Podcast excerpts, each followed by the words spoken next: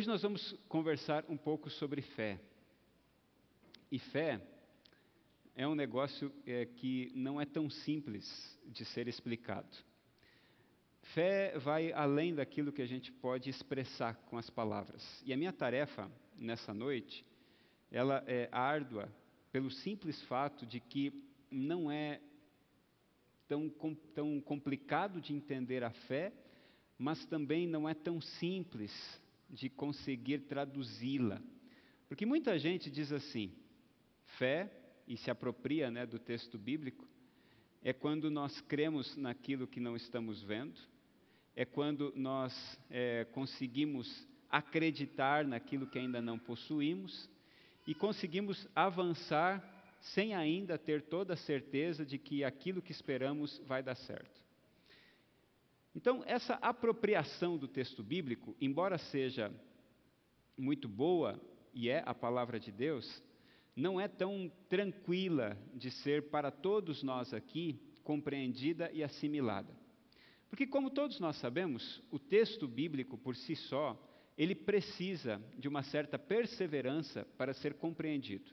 Por exemplo, alguns de nós estamos há um tempo conhecendo as profecias que dizem respeito ao fim dos tempos, e todas essas profecias, relacionadas especialmente no livro de Apocalipse e no livro de Daniel, nem sempre estão muito bem assimiladas por nós, por uma falta, quem sabe, de persistência na busca das informações que já estão ali. O texto está aqui, mas nem sempre nós nos apropriamos dele com perseverança. A perseverança implica em continuar insistindo, mesmo sem ter alcançado. Eu estou buscando algo, lutando por aquilo, almejando aquilo, fazendo todo o esforço para que isso aconteça, mas ainda não aconteceu. Eu quero muito, por exemplo, falar uma nova língua. Eu decidi que eu agora vou falar francês fluentemente. E eu fico ali estudando francês e busco os melhores professores de francês e consigo, inclusive, balbuciar algumas palavras, daqui a pouco algumas frases, de repente estou até mesmo apresentando um pequeno discurso, mas eu ainda não cheguei lá. A fluência é o meu objetivo, mas eu continuo perseverando em relação àquilo. Então, alguns dos textos da palavra de Deus, e até mesmo para muitos de nós, boa parte da palavra de Deus, nem sempre tem toda a perseverança que é necessária para que nós consigamos nos apropriar daquilo que a Bíblia tem para nós. Por isso que falar sobre fé não é fácil. Porque além de eu querer aqui nessa noite ajudar você a compreender um pouco mais sobre fé, eu também preciso me qualificar ao estar aqui diante de vocês como alguém que busca ter fé e que experiencia essa fé. Eu confesso a vocês que em alguns momentos da vida eu já fracassei na fé, fraquejei na fé, duvidei daquilo que já estava tão exposto a mim por Deus. Eu já, já, já lutei, inclusive, com alguns fracassos que eu mesmo tive quando o assunto era fé. Imagino que vários de vocês, se não todos, já experimentaram isso também. E o fracasso da fé é algo tão ruim que marca a nossa, a nossa vida e que quando nós nos lembramos disso, às vezes podemos até imaginar assim: será que vale a pena continuar? Alguns, inclusive, se afastaram não apenas do convívio da igreja, mas também do convívio com Deus, pelo simples fato de terem fracassado na fé. E eu posso nessa, nessa noite estar tá falando aqui para alguns fracassados nesse momento. E eu não quero de maneira alguma dizer que isso é negativo para você. Eu não estou aqui dizendo que você é uma pessoa ruim por qualificá-lo como um fracasso ou um fracassado ou fracassada na fé. Porque aquele que não fracassou na fé tem o direito de atirar a primeira pedra naquele que nunca fracassou ou que fracassou agora. Então, esses elementos todos são, são difíceis. Mas eu resolvi nessa noite, explicar para vocês, ou tentar explicar para vocês o que é fé, através de alguns companheiros. Companheiros estes que são mais comuns para nós. Existem alguns companheiros que não são tão comuns. Quer ver um exemplo? Obadias. Quantas vezes você já leu o livro de Obadias? Ageu. Quantas vezes você já se demorou sobre o livro de Ageu. Sofonias. Qual foi a última vez que você decidiu, assim, com perseverança, buscar o que está escrito em Sofonias? Então perceba que estes não são companheiros assim tão corriqueiros da nossa jornada. Mas os companheiros que eu escolhi trazer para nós aqui são um pouco mais corriqueiros, até mesmo para aqueles que não têm, quem sabe, uma, uma rodagem tão grande na sua experiência da palavra. E os companheiros são Mateus, Marcos, Lucas, João e Paulo. Esses são os companheiros que eu trouxe para ajudar você nessa noite. Vamos começar com o primeiro? Abra sua Bíblia no Evangelho de Mateus, quer dizer, o texto vai estar projetado na tela, mas você pode abrir aí também. Mateus, capítulo 1 e o verso 1. Mateus, capítulo 1 e o verso 1 traz para nós a seguinte informação. Livro da genealogia de Jesus Cristo, filho de Davi, filho de Abraão. Sabe quando a gente vai tentar apresentar alguém, a gente sempre busca características que são importantes a nós. Por exemplo, se eu for, se eu for apresentar alguém para você, eu vou tentar trazer as características que eu julgo que são interessantes para que você conheça como por exemplo fiz acerca do pastor que estará conosco nessa semana. Imagino que a grande maioria de vocês não o conhece. Eu escolhi apresentar algumas características dele para vocês. Eu poderia ter escolhido outras. Ele, por exemplo, é bom de bola e joga futebol muito bem. Quase foi jogador de futebol. Mas eu escolhi falar que ele é um diretor do Instituto de Missões. Então, quando nós vamos apresentar alguém, nós sempre vamos buscar apresentar conforme aquilo que a gente acha que o outro deve saber ou entender como informação. Mateus está tentando nos apresentar Jesus. E fique tranquilo que você vai entender que tudo isso daí tem a ver com fé. Mateus está tentando apresentar Jesus para nós. E olha como que ele apresenta Jesus para nós. Ele começa assim: livro da genealogia de Jesus Cristo. E quem é Jesus Cristo? Ele é filho de Davi, filho de Abraão. Bom, a gente precisa entender que Mateus está tentando falar com os judeus. E para os judeus, não há roteiro melhor do que apresentar o rei mais importante de sua história e o patriarca mais importante. Aliás, para todos os judeus, a história começa com Abraão. Embora tenham Moisés em alta conta, Abraão é o precursor de todas as coisas e Davi é o grande herói. Então, quando Mateus tenta nos apresentar Jesus, ele faz desse jeito. Querem saber quem é Jesus? Pois bem, ele é filho de Davi, filho de Abraão. Nós não somos judeus. Não sei se tem alguém aqui que, que tem a linhagem judaica, mas eu imagino que a maioria esmagadora de nós aqui não é judeu. Portanto, dizer que Jesus é filho de Davi e filho de Abraão, por mais que seja interessante, ainda assim não diz muito para nós. Então, deixe-me apresentar o segundo companheiro aqui, Marcos. E nós vamos ao livro de Marcos, no capítulo 1 também, e vamos ler também o verso 1. E Marcos, ele diz assim para nós: princípio do Evangelho de Jesus Cristo, Filho de Deus. Puxa, agora ficou abrangente demais, não ficou? Se eu tentei, através de Mateus, apresentar Jesus de uma maneira mais específica para um determinado povo, Marcos agora está mais preocupado em apresentar Jesus para todos. Embora ele esteja, sim, olhando para os romanos com um caráter um pouco mais especial. No entanto, Marcos é conhecido como um livro mais genérico, um livro mais rápido, inclusive. Esses dias, nas, na, na, nos, nas lojas de livros pelas quais eu passo, eu me deparei com um livro com um título interessante: História Geral para aqueles que têm pressa. E era um livro relativamente curto, né, duzentas e poucas páginas. E eu fiquei pensando, né, vou saber sobre toda a história geral em duzentas e poucas páginas. O cara foi um ninja né, para escrever a história geral em duzentas e poucas páginas.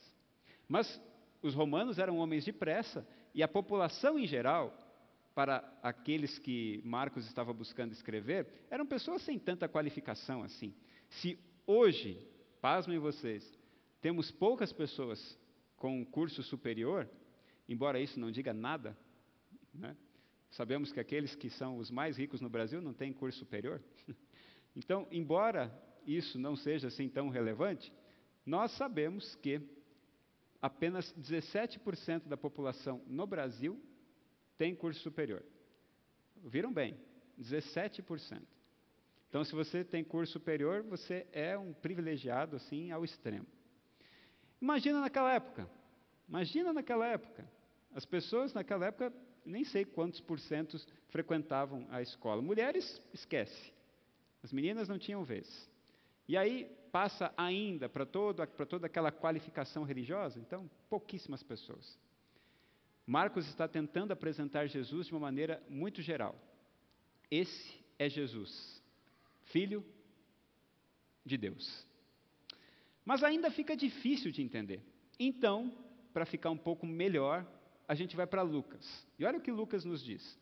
Lucas capítulo 1, a partir do verso 1, diz assim: Visto que muitos já empreenderam uma narração coordenada dos fatos que entre nós se realizaram, conforme nos transmitiram os que desde o princípio foram deles testemunhas oculares e ministros da palavra, igualmente a mim pareceu bem depois de cuidadosa investigação de tudo desde a sua origem, dar-lhe por escrito, excelentíssimo Teófilo, uma exposição em ordem, para que você tenha plena certeza das verdades em que foi instruído.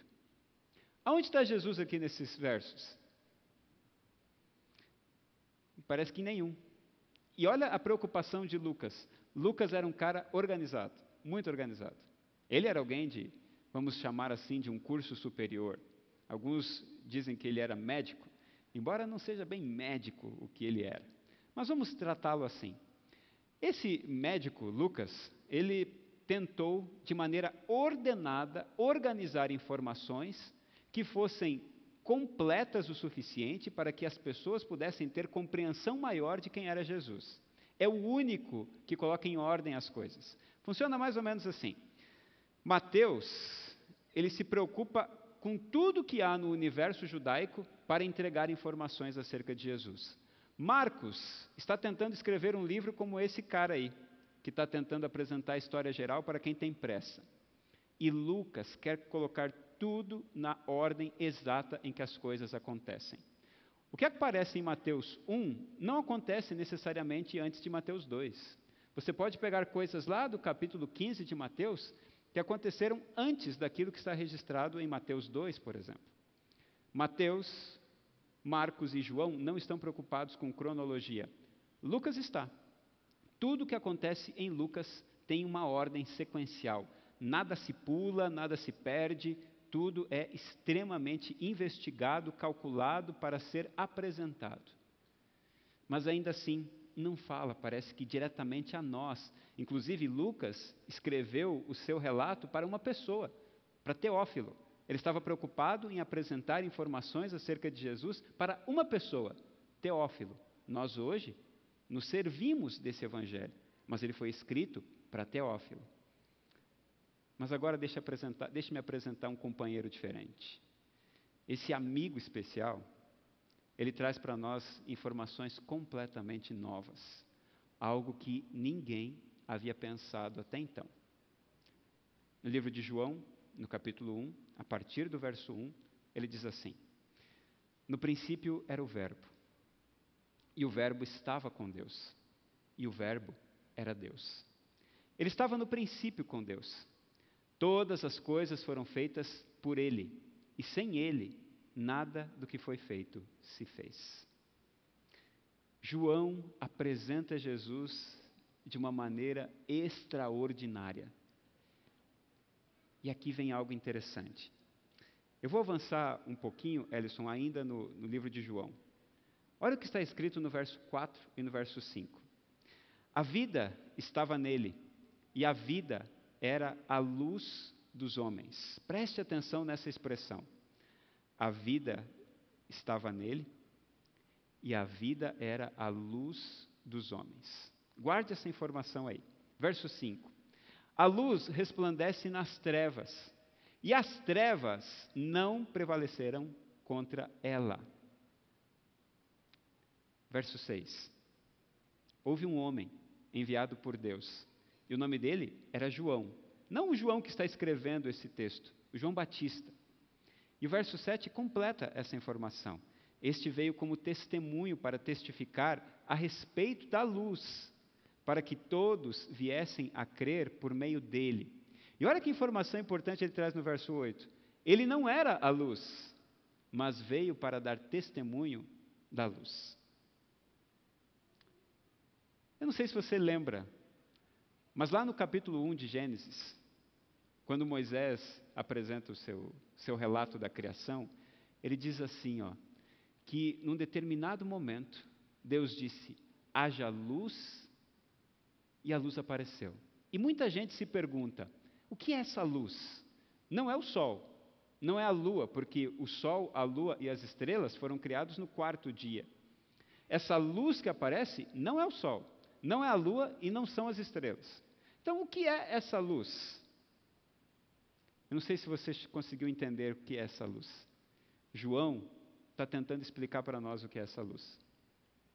João está dizendo assim: olha, apareceu um homem chamado João, o Batista.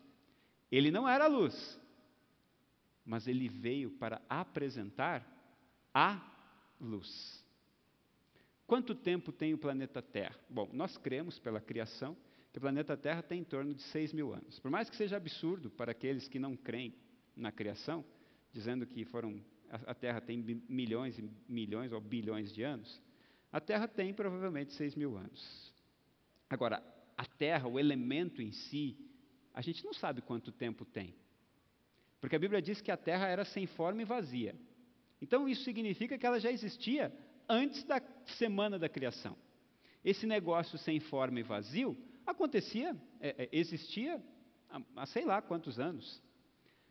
E aquele lugar, diz o texto bíblico de Gênesis no capítulo 1, que além de ser sem forma e vazia, sem forma e vazio, também tinha trevas sobre ele. Havia trevas ali, só trevas. Mas de repente, aquele que é a luz se vira para esse lugar. E quando ele se vira para esse lugar, a luz resplandece. E é nesse momento, exatamente nesse momento, que as trevas deixam de aparecer e a luz toma conta delas. Porque, como o próprio João está tentando nos mostrar no verso 7, quando a luz chega, as trevas desaparecem. Portanto, que luz era aquela que surgiu? Nada mais, nada menos do que o foco, a atenção, o cuidado do Criador para aquilo que antes era sem forma e vazio. Agora, como é? Como é que alguém consegue escrever um negócio desse? Que eu sei que alguns podem nesse momento pensar assim: puxa, é verdade, ou ainda estão meio em dúvida, e não tem problema você ficar com dúvida. Mas a questão toda é: naquela época, como era possível que alguém conseguisse chegar a essa conclusão? Porque Mateus faz o que qualquer um de nós podia fazer.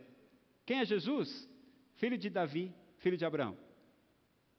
Marcos faz o que qualquer ser humano nessa terra podia fazer. Quem é Jesus? Filho de Deus. Lucas pesquisou, estudou, trouxe informações de um, informações de outro, buscou testemunhas oculares, fez entrevista com eles, pegou o seu gravadorzinho e ficou ali buscando as informações para depois trazer por escrito. Mas de repente aparece João, e João começa de um jeito diferente. No princípio era o Verbo. O Verbo estava com Deus. O Verbo era Deus. Todas as coisas foram feitas através dele, e sem ele, nada do que foi feito se fez.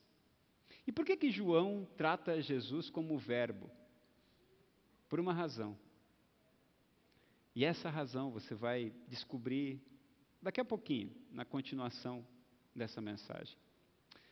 Cada vez que nós olhamos para João, nós temos a oportunidade de entender e desvendar a fé. Sabe por quê? Porque fé, fé não é sentimento. Fé não é sentimento. Às vezes eu me deparo com algumas pessoas que dizem assim: ah, eu estou sentindo aqui no meu coração que isso vai acontecer, ou eu estou sentindo no meu coração que eu tenho que fazer isso.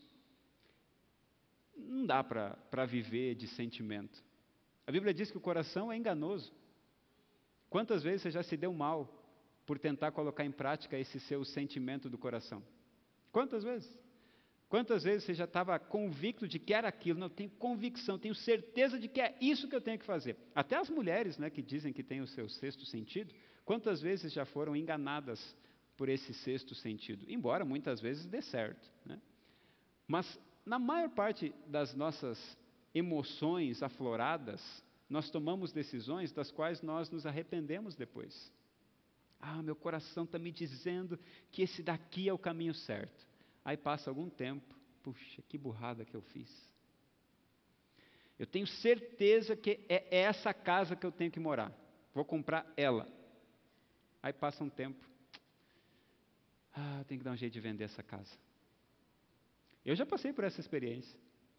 A Julie e eu estávamos por ganhar o Samuel e decidimos comprar um apartamento lá em Campo Grande. Pesquisamos, buscamos todas as informações, sentimos no coração que aquele era o lugar. Compramos.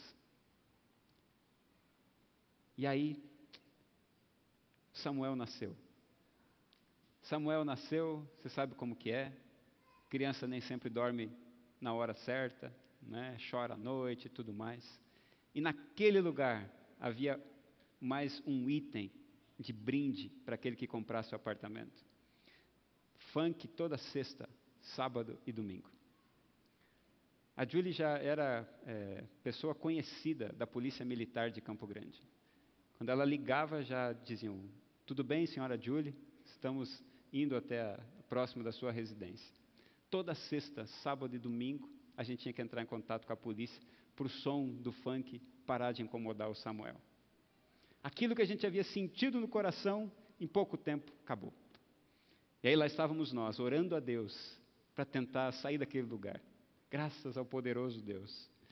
Colocamos o apartamento à venda e em duas semanas apareceu alguém para comprar.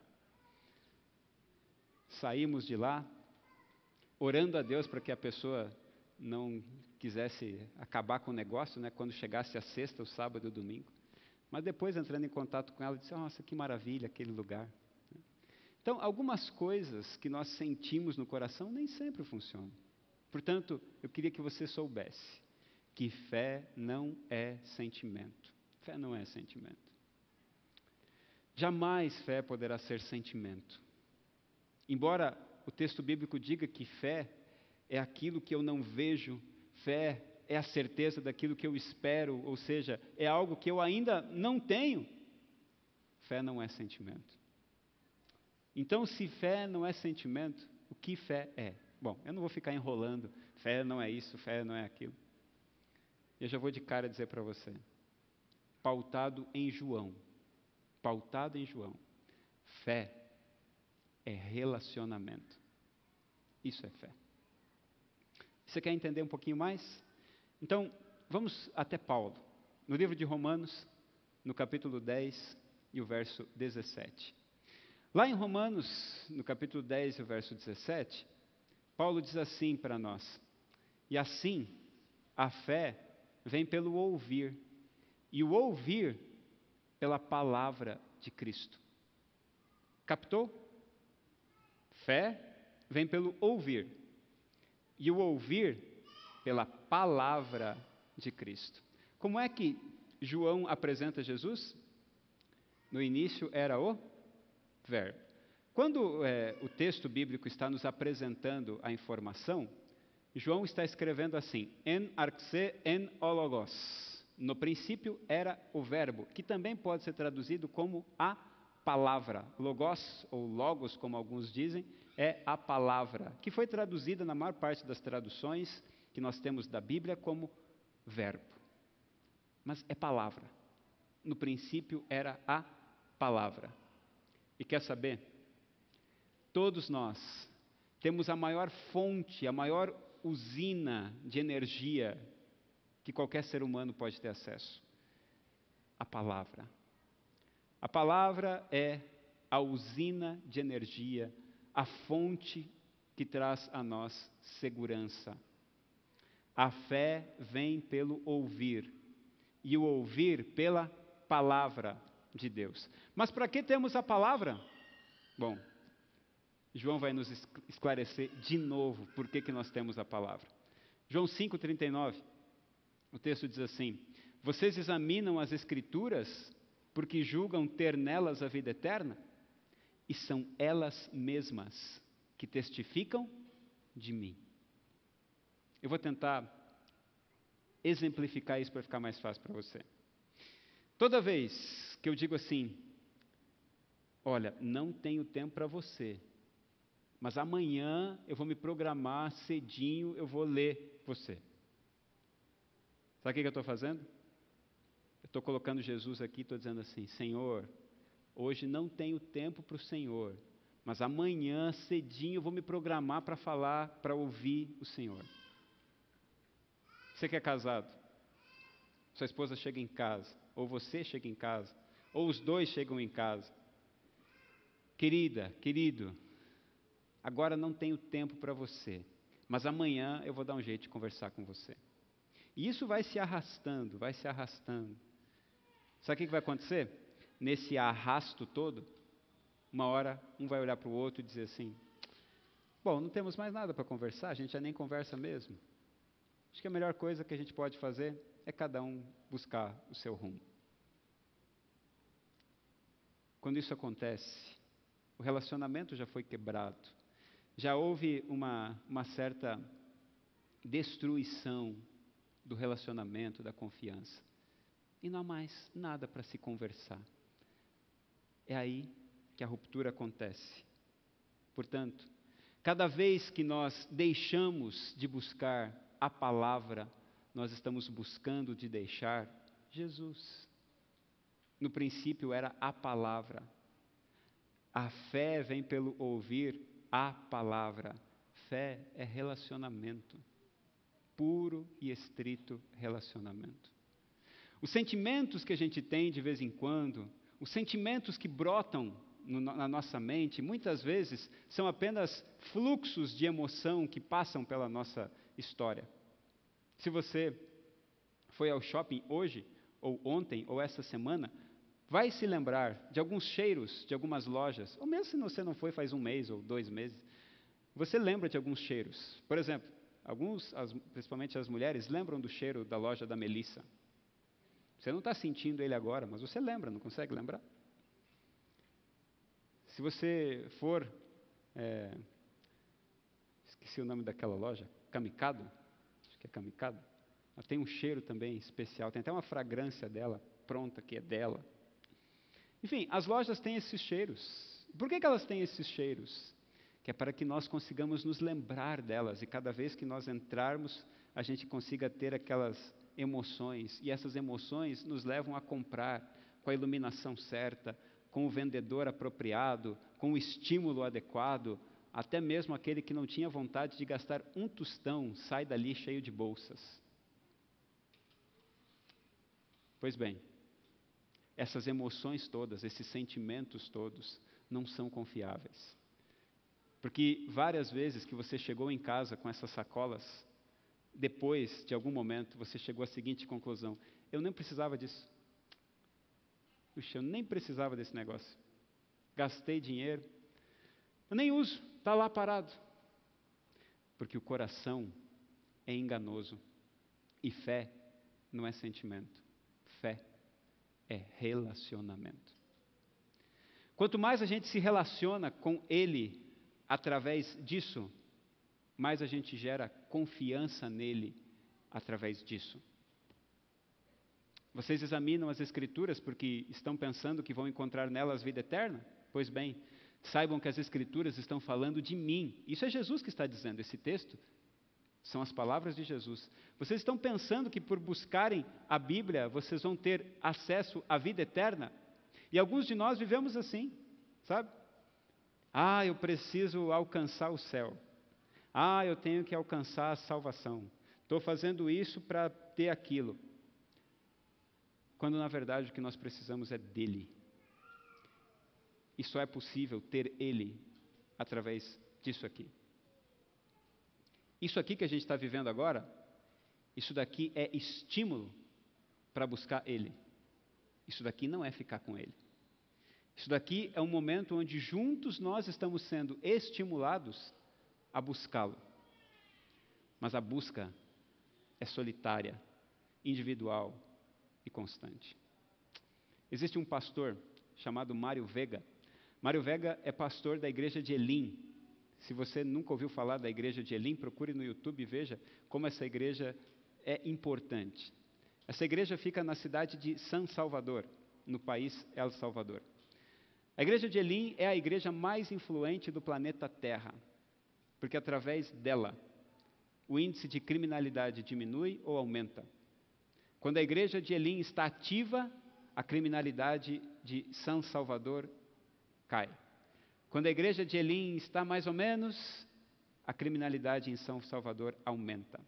E o prefeito de São Salvador sabe que ele precisa da igreja de Elim. Mas esse pastor da igreja de Elim, pastor Mário Vega, ele diz que qualquer coisa na vida só pode ser conquistada através de dois elementos: paixão e persistência.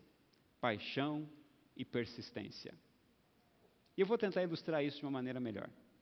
Você encontrou uma, uma pessoa aqui na esquina, estava saindo da igreja e se deparou com alguém aqui na esquina.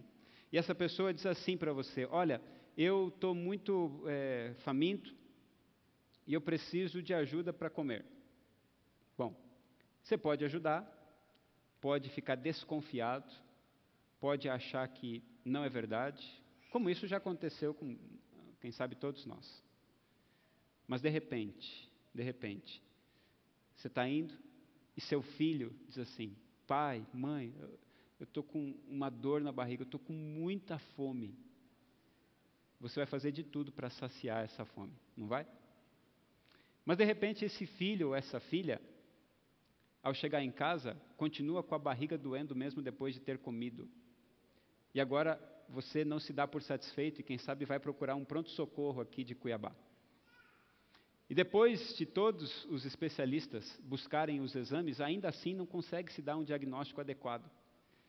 E você, então, é indicado por algum desses especialistas a procurar algum outro centro nesse país que possa ter equipamentos mais tecnológicos. E você, mesmo se não tiver todos os recursos, vai buscar dar jeito de alcançar esses recursos para fazer com que essa dor do seu filho, da sua filha, possa ser sanada. E se porventura ainda assim você precisar levar seu filho ou sua filha para algum outro país, mesmo que você não tenha todos os recursos, quem sabe você vai até fazer uma campanha, porque você vai dar um jeito de fazer com que o seu filho ou a sua filha fique curado ou tenha o seu problema resolvido. Essa persistência toda só acontece por causa da paixão envolvida. E paixão aqui não é aquela paixão boba, é amor sincero. E esse amor sincero só existe porque algum tipo de relacionamento forte existe nesse meio todo. Fé é relacionamento. Por que é que João conseguiu chegar a essas conclusões? Bom, a gente sabe que ele andava pertinho de Jesus. E dos 500, dos 70, dos 12 e dos três, ele era o mais próximo. Não porque ele fosse melhor do que os outros, mas porque ele tinha sede de Jesus. e estava sempre pronto a se aproximar dele. João não ficava dizendo assim: amanhã eu dou um jeito para me encontrar com o Senhor. Eu quero o Senhor, eu quero o Senhor agora, eu quero o Senhor o tempo todo. Fé não é sentimento, fé é relacionamento. E João ainda declara mais uma coisa para nós. No mesmo capítulo 1, no verso 14, ele diz assim: E o Verbo, a palavra, se fez carne e habitou entre nós, cheio de graça e de verdade, e vimos a sua glória, glória como do unigênito do Pai. Se a palavra, que já era o bastante, ainda assim estava meio difícil de ser compreendida, ela se tornou carne, armou a sua tenda aqui conosco, essa é a expressão do texto do verso 14, texto está tentando de maneira clara dizer assim: e o Senhor Jesus tabernaculou, ele armou a sua barraca aqui no nosso planeta para se relacionar conosco. Ele está o tempo inteiro tentando se relacionar conosco. Quanto mais a gente diz não tenho tempo, mais a gente perde. Quanto mais a gente diz não tenho tempo, menos fé a gente tem um desses dias atrás, porque é verdade, é, uns meses até, acho que foi isso aconteceu um ano e meio atrás. Eu estava caminhando com o pastor Caio, pastor Caio que vocês conhecem muito bem. Nós estávamos, na verdade, nós estávamos indo caminhar, né? Nós estávamos indo em direção ao, ao Parque Mãe Bonifácia. Estava no meu carro. E ali perto da da Todimo, da Miguel Sutil, um carro veio atrás assim, aquele, ali tem um, um radar, eu estava ali na, na, velocidade adequada, 50 por hora mais ou menos, e um carro veio com tudo e puff, pegou na traseira do meu carro. A gente parou, o cara que estava no, no, carro que me bateu, ele estava é, tentando fazer duas coisas ao mesmo tempo, dirigir e colocar a roupa. Ele estava de pijama, tentando se vestir enquanto dirigia para ir para o trabalho. É difícil fazer isso, né? Tanto que não deu muito certo. Então, ali naquela situação, paramos o carro. Ele falou: Olha, fica tranquilo, eu vou pagar. É, só me fala um lugar aí para a gente ir. E eu não me lembrava de nenhum lugar. E eu pensando assim: Bom, eu tenho que me lembrar de algum lugar, porque vai que ele muda de decisão amanhã, eu vou ter que dar um jeito de consertar por mim mesmo. Até que acione o meu seguro, vai dar. Então, tem que. Pensei, pensei, pensei e lembrei do meu vizinho. Na época eu morava num prédio aqui no Jardim Aclimação, me lembrei do meu vizinho de porta, que uma vez ele me disse: Olha, quando você precisar de serviços aí, de funilaria, eu tenho um amigo tal. Na hora busquei esse meu vizinho, peguei o, o contato dessa pessoa, peguei a localização e fomos. Chegamos lá, ele já pagou tudo, e essa, eh, essa oficina de funilaria disse: Olha, você pode voltar. Isso era uma terça, eh, era segunda-feira. Você pode voltar aqui na quinta, seu carro vai estar pronto.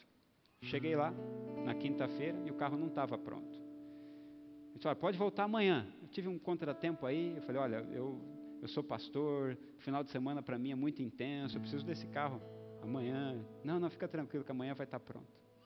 Cheguei lá de manhã, olha, ainda não está pronto, mas à tarde vai estar. Fica tranquilo que à tarde vai estar. Nessas horas eu já comecei a pensar assim, bom, não vai dar certo. Mas fui, né? Cheguei às quatro da tarde, ele estava lá dando retoques com pincel. Falei, não ficou tudo pronto, mas eu vou te entregar, porque eu sei que você precisa. Ó, tem só esse retoquezinho aqui que eu estou dando com pincel, mas, mas você vai ver que quando secar vai estar tá tudo bom. Já sabe que não ficou bom, né?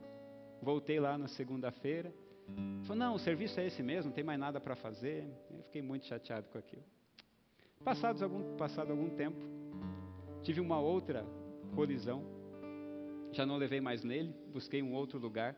E esse lugar foi pior do que o primeiro. Foi tão ruim que eu fiquei 20, 20 e poucos dias sem o carro. Eu tive que até pedir ajuda para a Fran, a Fran das nossas, dos membros da nossa igreja, ela é advogada. Falei, Fran, me ajuda aqui. E a Fran deu um jeito que o carro, no mesmo dia, estava comigo. Depois de vinte e tantos dias, tive que apelar. Fiquei chateado com aquela situação. E passado mais algum tempo, outro problema. Aí dessa vez me indicaram outro lugar. E você sabe que quando você se queima com leite quente, você assopra até iogurte gelado, né? Então cheguei nesse outro lugar, me encontrei com um rapaz lá chamado Walter, um japonês. Eu falei: Olha, vai ficar bom mesmo? Qual é o tempo?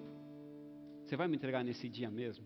O Walter olhou para mim e disse assim: Olha, Michael, eu sei que você não me conhece. Eu não sei quais foram as suas experiências. Mas fique tranquilo. No dia marcado, você pode vir aqui, que seu carro estará pronto. Muito bem. Fique tranquilo. Ele falou com tanta convicção que eu acreditei. Vim embora. No dia marcado, eu cheguei lá. Estava perfeito, excelente. E depois indiquei para uma outra pessoa. Essa pessoa disse: Olha, que atendimento fantástico. Tempo depois, quando troquei o carro, eu mesmo resolvi arrumar um negócio ali que eu achei que precisava ser arrumado. Onde que eu fui? Cheguei lá, falei, Walter, como que você vai fazer esse problema aqui? Ele falou, olha, já me chamou de pastor, já sabia que eu era pastor. Falei, pastor, não dá para resolver do jeito que o senhor quer, mas eu vou lhe dar a seguinte solução: assim, assim, assado. Fica bom? Falei, fica. Quando que eu posso pegar? Você pode pegar em três dias. Eu falei, mas dá tempo? Ele falou, pastor, o senhor sabe que pode confiar em mim, não sabe? Eu falei, eu sei, Walter, eu sei. No dia marcado, estava lá. Se acontecer qualquer coisa, você pode me procurar. Que eu confio agora no Walter. Esse relacionamento facilitou a minha confiança. Ele demonstrou para mim que eu podia confiar, sabe no que dele? Na sua palavra. Quanto mais a gente se relaciona com a palavra, mais a gente confia, maior é a nossa fé. Essa noite eu queria convidar você a parar de confiar nos seus sentimentos e confiar nele. Deixe-me apresentar ele. Esse é ele. Também, ele também pode ser. Esse também é ele, o aplicativo, tá? O aplicativo também é ele. O que eu quero dizer é que ele nós não temos hoje aqui para tocar, para segurar, mas ele, a palavra, está aqui com a gente. A palavra dele é suficiente. E quanto mais a gente diz assim, amanhã, amanhã, fica tranquilo que amanhã, eu estou dizendo para Ele, amanhã eu falo com o Senhor, amanhã eu dou ouvidos ao Senhor. Quanto maior a nossa distância, menos fé eu tenho, porque a fé vem pelo ouvir, e o ouvir, a palavra de Deus. Todos os evangelhos para mim são especiais, mas João, João é mais do que especial para mim, porque eu estou recebendo a demonstração daquele que é, daquele que é, através daquele que se agarrou nele, daquele que se apropriou dele, daquele que se entrelaçou com ele. Tem muita gente que a gente vai poder conversar lá no céu, mas eu queria lhe dar uma dica. Quando a gente chegar lá, eu não sei como vai ser, se a fila tiver muito grande nele, tenta achar João. Procura por João. Porque você vai ter muita informação privilegiada dele. Ele se apropriou dele. Mas deixa eu lhe dar um conselho melhor ainda. Seja você alguém muito mais entrelaçado do que o próprio João nele, Jesus. Esse é o meu apelo para você nessa noite. Se entrelace tanto, tanto com Ele, através da palavra, que a sua fé vai subir para alturas que você nem imaginava. Uns dias atrás, não sei se eu estava tentando, se, se, o Senhor queria algumas coisas para mim. Eu encontrei com o Osman. Osman é o atacante do Cuiabá. A gente se encontra de vez em quando com um grupo de jogadores do Cuiabá. O Osman, inclusive, frequenta aqui a nossa igreja. Quando ele não está jogando, ele vem aqui. Não sei se você já viu ele, mas de vez em quando ele está aqui. E o Osman disse assim para mim, pastor, essa noite eu senti algo tão forte aqui em mim que eu tinha que orar pelo Senhor. Eu não sei o que, que o Senhor está passando, mas eu queria que o Senhor soubesse que, seja lá o que for, vai ser resolvido. Todos os problemas serão resolvidos. Naquele momento, não tinha nada. Estava tudo bem. Eu falei, ah, Osman, muito obrigado, obrigado. Né? Fiquei pensando comigo assim, né? Eu que devia estar falando isso para ele, mas ele falou isso para mim, beleza. Obrigado, Osman. Passou-se algumas semanas, começou um, uns dias depois outro. Teve assim uns quatro, cinco problemas, bem complicados. Na hora eu me lembrei da palavra do Osman. Sabe o que eu fiz? Esperei. Esperei confiantemente nele. Um a um foram se resolvendo. Um a um. Um a um. Aquilo que eu não sabia como fazer, ficar pensando como é que vai ser agora. Que teve um problema maior, como é que vai ser agora? Não sei como é que vai ser, bom. Mas vai, ele vai, ele vai cuidar. E não é que cuidou mesmo? Se você quer confiar, se agarra nele, se apropria dele, se envolve com ele e busca, busca forte a sua presença. Porque fé, fé não é sentimento, fé é relacionamento.